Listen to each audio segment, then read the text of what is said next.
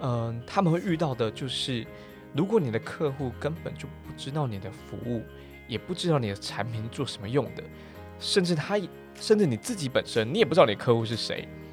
这个时候，商业开发就是要跟各类型的客户接触之后，他会做情报收集啦，他会做内部的资源整合，分析市场的需求，做出更在地化的服务设计。所以，商业开发它强调的是伙伴机会，它重视彼此，不只是自己，还有对方组织的发展潜能。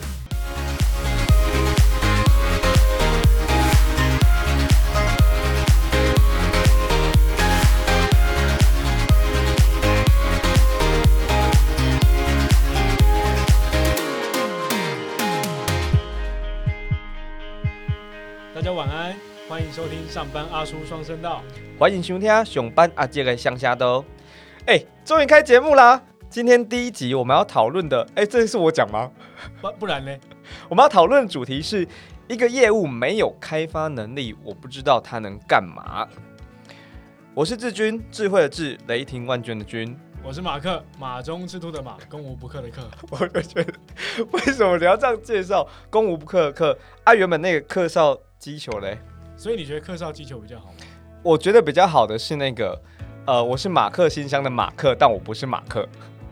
那个比较很容易混淆。我不要，法克已经很菜其他秒了，我已经有点不知道该怎么办了。好，跟大家分享一下，今天我们录音的时间是六月三号，然后以下并不是夜配，但今天很特别的日子，因为啤酒头有两支的精酿啤酒在今天上市了，所有的家乐福通都可以买得到。我要我要开给，就是我自己要喝。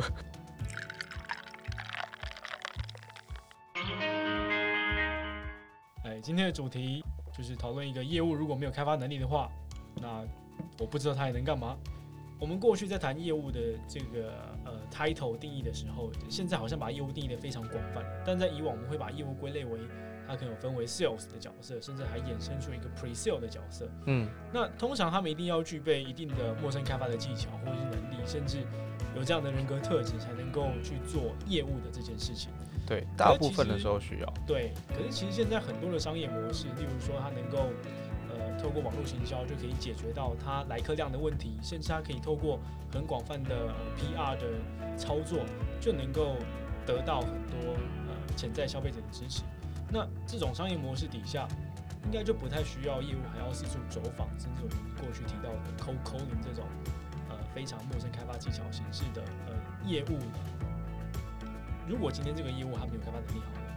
好，呃，先谈开发能力是必要存在的吗？甚至今天如果一个业务它没有开发能力的情况下，再加上它的公司或它的产品又是一个需要它特别去做开发的行为的时候，那它有可能失败的原因或者公司造成的影响又是什么？我觉得，呃，因为其实曾经有人说过，呃，你真的在做商业开发吗？还是头衔比较好听的销售人员？我觉得这样也可以，就是套用在呃业务人身上。你真的在做业务吗？还是只是头衔比较好听的业务助理，或者是业务执行？呃，其实很多的企业或者所谓的新创公司，他们都有做头衔创新。那这个是一件好事，因为不管在工作职务上面的划分，或者是它内部的需求，其实头衔本身如果只是跟上流行，呃，就怕。他就跟流行，然后有那个形象，然后自我感觉良好而已。所以说，我会觉得，呃，更正面回答这个问题的话，如果这间公司的行销，不管它是线上或线下的通路，它做的很好，那业务开发的能力可能就不是这么重要，因为你的产品或者服务很知名嘛，所以业务很可能就他就他就根本不需要行销，他只需要接单跟执行，甚至服务好客户就可以了。像是苹果公司啊，它在职缺上面的招募就是营运专家、技术天才跟创新培训师。当然，业务开发能力非常好，加上好的行销策略，会让公司的知名度跟知名度扶摇直上。那么一来，市场的拓展它就会加速，然后知名度它就会带来营收。可是我记得有一个电商老板，呃，他叫铁熊哈，呃，铁熊就曾经讲过一句话，他讲了一个例子，他说他们家有四个业务，在不含奖金的情况下。起薪都超过四万，然后铁雄他觉得这些人都不是业务，因为他根本就不用出去跑客户，他们只要在办公室处理好网站来的订单啦，和做好客情关系就可以了。从这个例子我会发现说，其实没有没有开发能力的业务对公司的影响好像就不大。可是马克，你刚刚有问到，就是呃，一个没有开发能力的业务，它可能失败的原因是什么？对，嗯，我想，我想就这个例子，然后顺着回答下去，我自己归纳有两个。第一个，职称和职权不明，因为比起业务执行或者是所谓的业主，业务听起来更酷啊。虽然在台湾好像有点负面形象，没那么酷，但但是就比较酷。可他其实在做的事情就只有业务执行而已。商业开发这个职位有同样的状况。那第二个原因就是开发能力，很多业务其实他知道怎么开发，可是大部分他不知道开发什么。我觉得只是坊间很多课程，呃，他在谈的时候，他会告诉业务应该怎么做销售技巧，但其实他不知道去哪里销售，他也不知道销售什么东西。这是我觉得有一点点 trick 的地方。我觉得可以延伸，呃，分享一下这部分我自己在目前的一些。呃，经验吧。以目前现在台湾的，就刚才提到台湾的业务这个名词，有可能是有一些比较负面的形象，例如说可能会觉得很烦、很 annoying，然后很多问题，甚至会给人压力。但其实讲真的，刚刚真的也提到一件事情，业务他不知道自己要开发什么，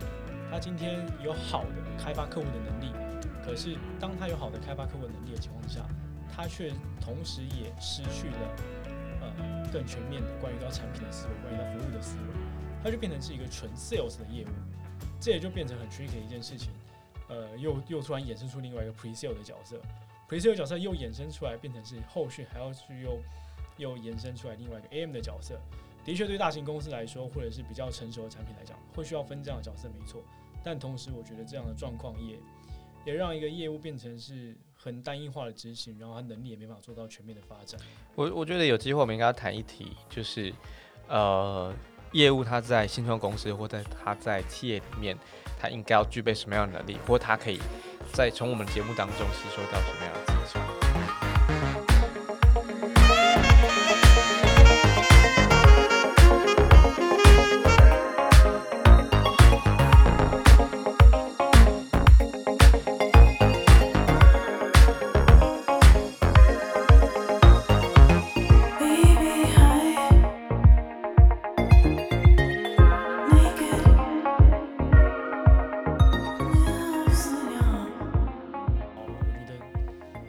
深思诶，我觉得。然后刚刚其实也提到几个名词啊，包含到呃业务或者是业务销售，然后也提到商业开发，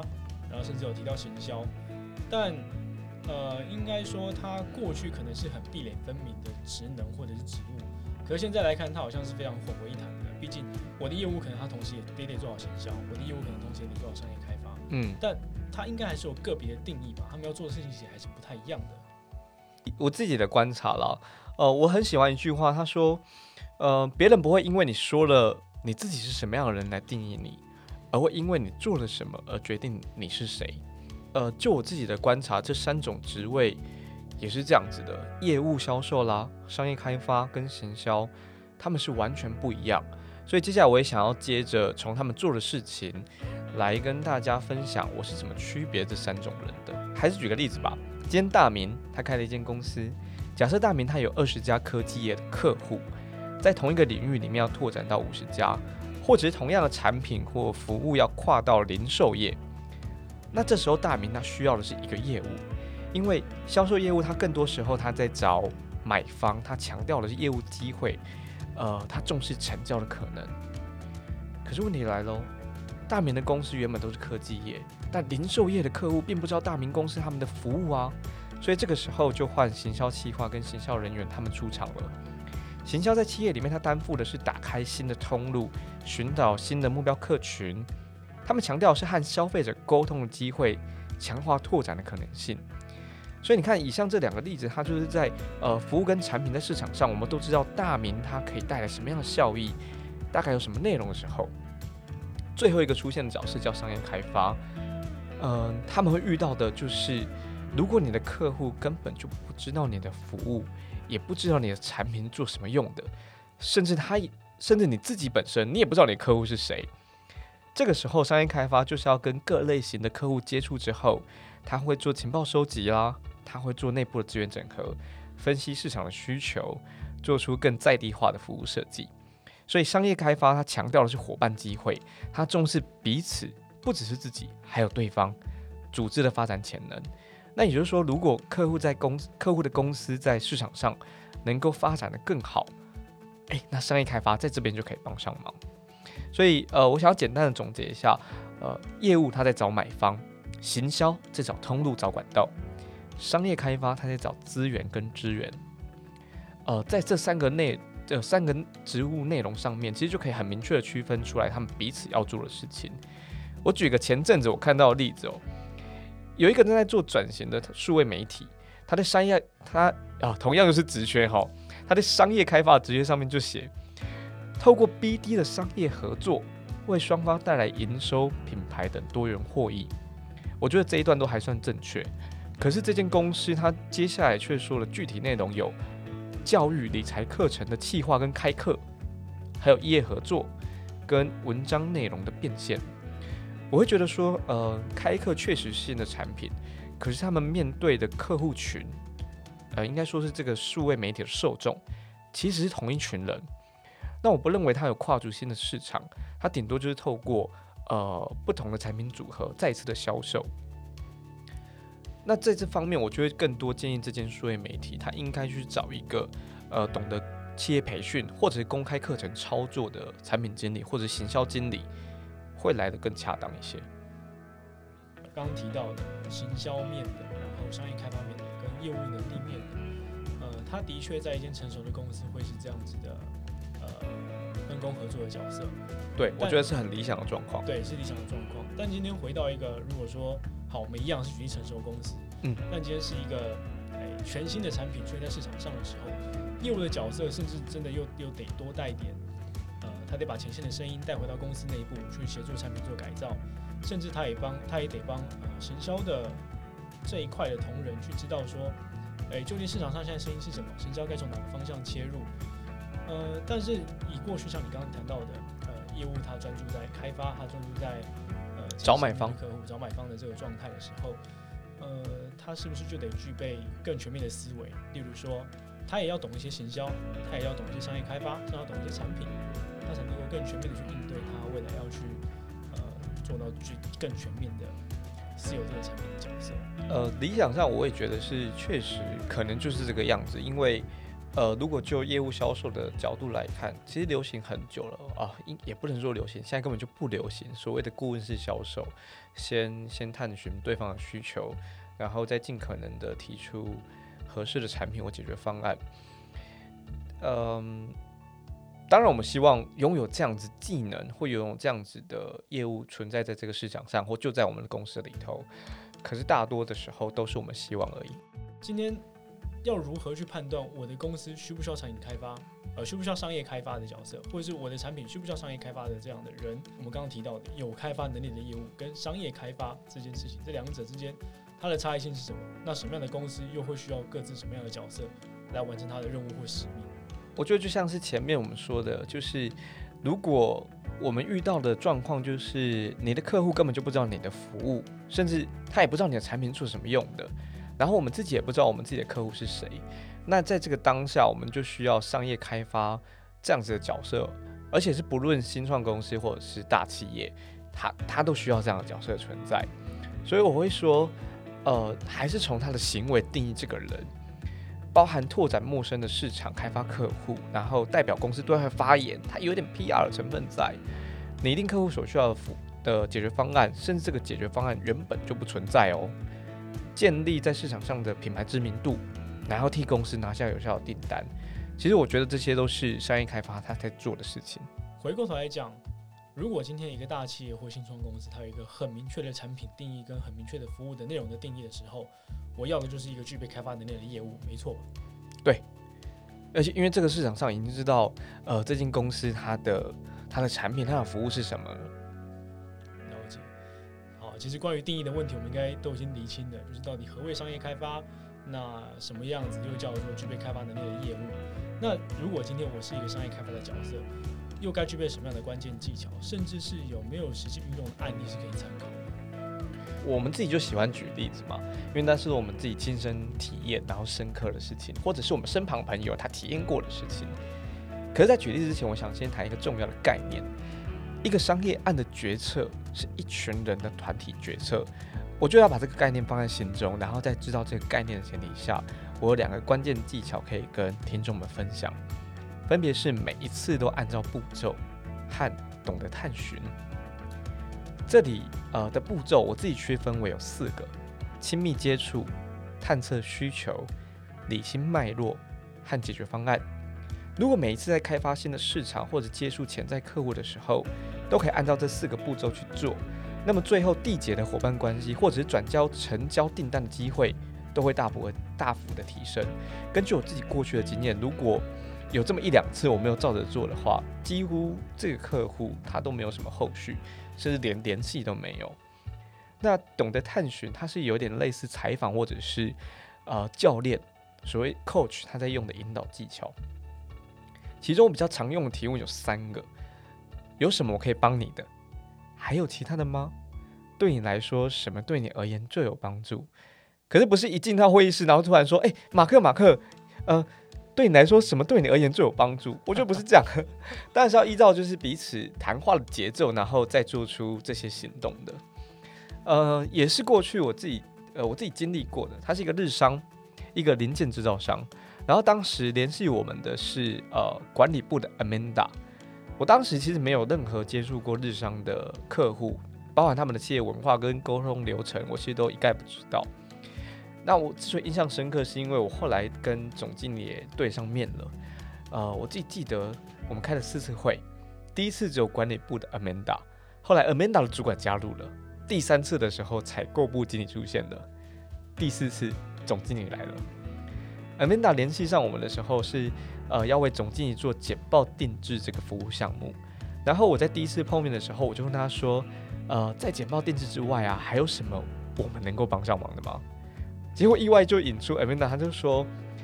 其实，在年底的经销商的大会，他们在大会上面的简报跟整场的设计，他们刚好也想要更更换供应商。可是这个案子的推进呢，其实除了 Amanda 之外，还是得透过采购部跟总经理。可其实到这个时候，我就知道，那我有机会协助嘛，只是看怎么推进而已。在后来第四次的会谈的时候，总经理出现了，那中高阶的主管或者像总经理这样层级的人，呃，谈话节奏就很快。他一来就想知道，那我可以怎么协助？需要多久时间？那你的工作方法论是什么？为什么你可以帮忙？我当时跟呃总经理在在谈的时候，总经理他把说这一次他要做的简报内容跟我分享完，我就说好，我会透过两个方法，第一个就是日本流程管理，他所谓的现地现物，然后另外一个技巧叫四 F，来协助这一次的简报沟通策略。哎，总经理当下的反应，我到现在都还记得，他就拿出手机，我想说他要干嘛？他拿出手机边查资料，他就边说，哎。你你说的还少一个，可是我想不起来是什么，然后我现在找，然后还找到，他就说，你说的现地现物其实是三限，分别是现地、现物、现在。我们知道在这个时间去那个地方看到那里发生的事情，就是三限。所以接着，呃，我们就聊到了经销商大会的设计。那我当然我就顺口问了说，那代表公司报告的人还有谁？除了总经理简报之外？还有其他的吗？然后总经理内心当中真正的事情就浮出来了。他担心的其实是高阶主管们在大会上面的简报，所以后来又促成了就是呃接下来的培训。我们我们不止做了简报定制，还做了他们家的培训。其实这时候就用了呃上面这个例子，他就用了探寻的技巧，在当然在信任之后，他采用你的方案之外，他要抛出更多那些他原本没有说的需求。总结刚刚的案例，然后刚刚所有的定义，我会觉得会不会让一个业务它不只是具备开发的能力，甚至是如果它能够升华到它是具备商业开发的人格特质，或者是呃所有的在销售流程或者是沟通流程上面的这一些细节，它都能够顾虑到的话，它应该能为客户带来更大的价值，没错吧？对，一开始我也说，就是它头衔创新本身。并不是一件坏事，虽然它是一件好事情，但我们当下每一个人在那个职位上，我们要很清楚那个职务的内容是什么。同时，也是在头衔创新的时候，你就要搞清楚你现在赋予对方或赋予你的员工、你的伙伴这样子的头衔的时候，啊，它代表什么意思？你想要它干嘛？好，总结一下哦。当我今天身为一个业务的身份，呃，我的确该具备开发的能力，但同时我得去自省，甚至我得去想尽办法的让自己的思维或价值观能够升华到成为一个商业开发的角色。即使我的 title 不是商业开发，但我都得具备商业开发的技巧或者是能力。那也就是说，商业开发的关键价值，因为它关键在于它能够挖掘双方的价值跟潜在的需求，然后促成一个更好的合作成果。所以，呃，这已经是除了具备开发客户的能力以外，你还要在充满不确定性的会议当中去洞察出合作的机会，甚至或许这个会议它不一定会带来巨大的订单的成果，但它有可能会创造比订单带来更有价值的双赢的终局。也就是说，今天，呃，当我是一个业务的角色的时候，如果我能够放下我追求订单的成长，而是去追求。我跟客户双方或许能够创造一个更长久的关系，甚至能够创造一个呃更美好的价值的机会的时候，或许会在业务的表现上面来的更好，而且更突出，甚至我能够某种层面上能够达到自我实现的这个角度层面在。没错，马克说的对，对，马克说的对。我也想要总结一下我今天分享的几个技巧，其实分别有三个，然后大家也可以再复习一下。第一个是。每一次都按照步骤。第二个，你得懂得探寻。第三个，它是一个概念。一个商业案的决策是一群人的团体决策。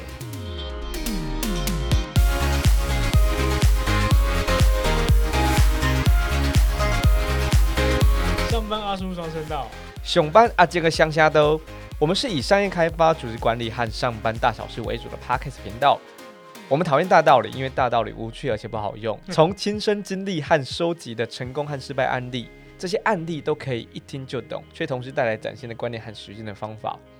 人生要记住的事情太多，按下订阅，让手机来帮你记得我们有更新。谢啦！有关于任何商业开发的问题，呃，或者是要给我们的调整的建议，你都可以在 First Story 或者是 Apple Podcast 我们的频道“熊班啊这个乡下都上班阿叔的双声道”底下留言给我们。我们会找时间解答的。